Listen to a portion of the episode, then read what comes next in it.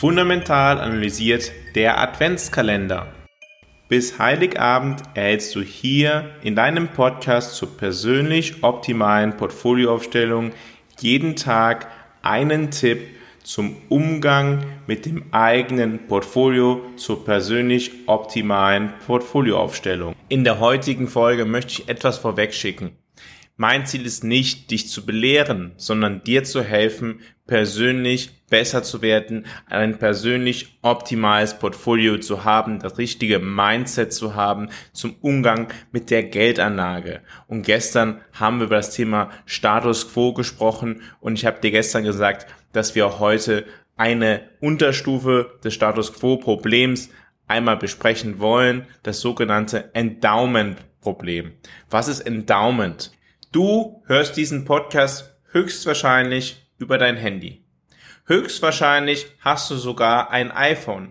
Und wenn du ein iPhone hast, dann hast du wahrscheinlich seit einigen Jahren immer wieder ein neues iPhone gekauft. Du verbleibst also bei derselben Marke. Was für deine Konsumentscheidung vielleicht sehr angenehm ist, muss es nicht unbedingt für die Geldanlage sein. Menschen tendieren dazu, dass Aktien oder Anleihen oder Investmentfonds, die sie persönlich schon seit längerer Zeit halten oder vielleicht sogar sehr langer Zeit halten, in der Dauer der Haltezeit im persönlichen Wert für sie steigen. Es gibt also eine Identifizierung mit diesem Investment-Vehikel.